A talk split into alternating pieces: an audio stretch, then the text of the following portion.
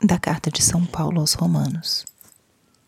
Meus irmãos, de minha parte, estou convencido a vosso respeito, que vós tendes bastante bondade e ciência, de tal maneira que podeis admoestar-vos uns aos outros. No entanto, em algumas passagens eu vos escrevo com certa ousadia, como para reavivar a vossa memória em razão da graça que Deus me deu. Por esta graça eu fui feito ministro de Jesus Cristo entre os pagãos e consagrado servidor do Evangelho de Deus, para que os pagãos se tornem uma oferenda bem aceita, santificada no Espírito Santo. Tenho, pois, esta glória em Jesus Cristo, no que se refere ao serviço de Deus. Não ouso falar senão daquilo que Cristo realizou por meu intermédio, para trazer os pagãos à obediência da fé, pela palavra e pela ação, por sinais e prodígios no poder do Espírito de Deus.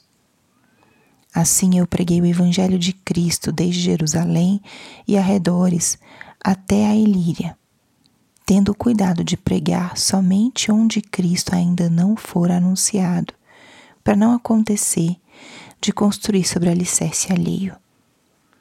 Agindo dessa maneira, eu estou de acordo com o que está escrito.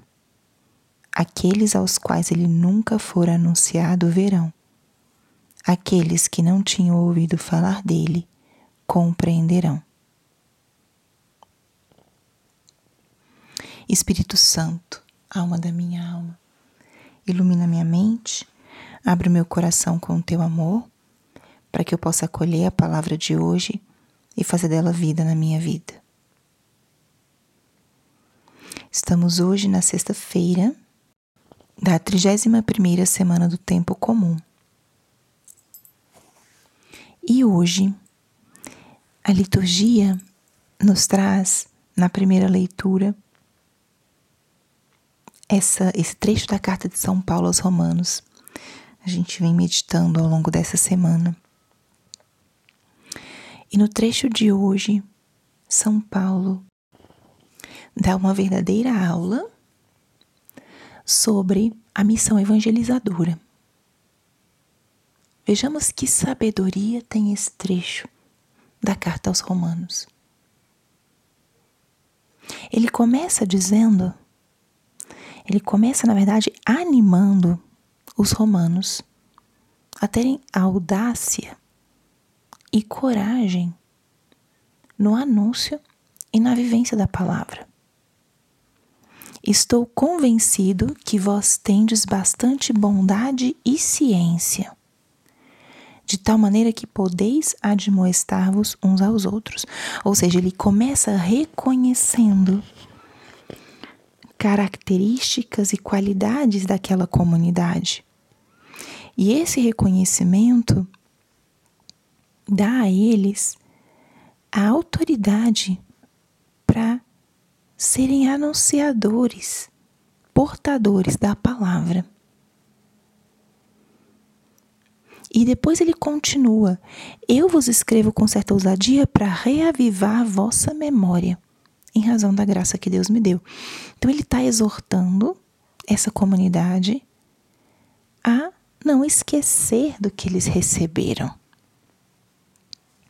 ele está exortando a que eles reavivem o dom recebido e possam exortar-se, admoestar-se mutuamente no segmento dessa, desse chamado de Deus.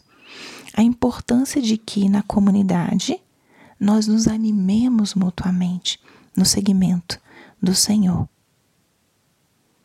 E ele vai e dá o seu próprio exemplo. São Paulo usa isso em outras cartas ele mostra e argumenta de onde vem a audácia e a ousadia que ele mesmo tem de exortar, de admoestar e de pregar.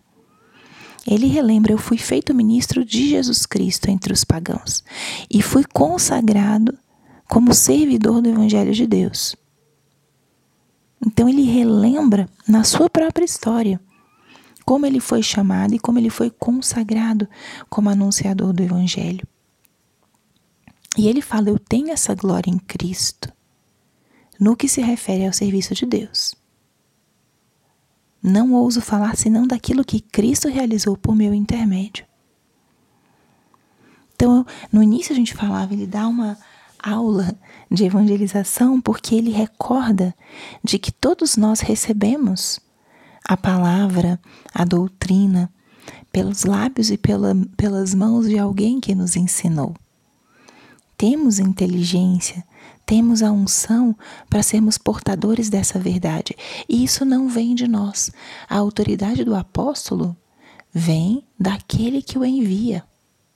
Não vem de si mesmo. Vem da mensagem que ele porta. Não vem de si mesmo. E São Paulo se coloca como um exemplo disso. Ele prega e ele insiste, ele é corajoso e audacioso, não por sua conta própria, mas por que Deus porque Deus o chamou e o constituiu ministro. E ele diz assim: Eu preguei o evangelho de Cristo desde Jerusalém até os arredores da Ilíria, tendo cuidado de pregar somente onde Cristo ainda não for anunciado. É aqui ele dá outra parte da aula sobre a evangelização. Como a gente deve ir aonde o Espírito nos envia através da obediência, e de uma forma estratégica.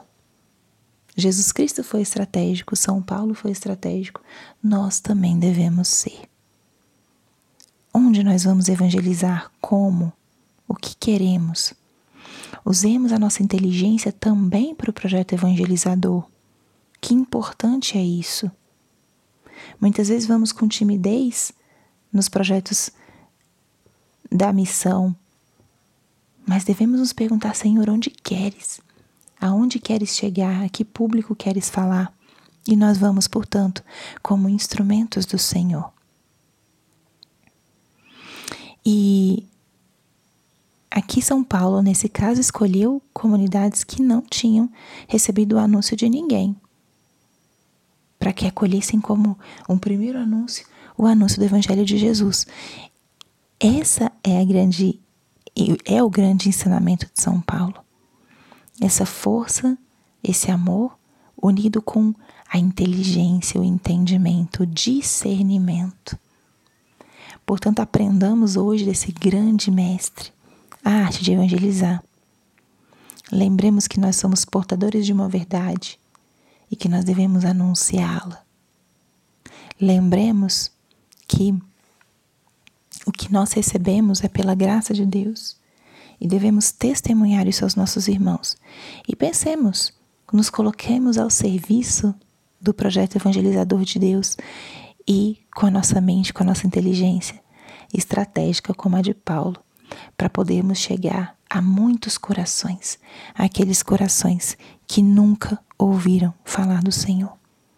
Que nós possamos ser esses instrumentos eficazes da mesma forma que São Paulo foi. E a raiz, a fonte, a origem está na nossa união com Deus, na nossa união com nosso Senhor Jesus Cristo. Por aí a gente vai ter a certeza de que sempre vamos estar por bom caminho. Glória ao Pai, ao Filho e ao Espírito Santo, como era no princípio, agora e sempre. Amém.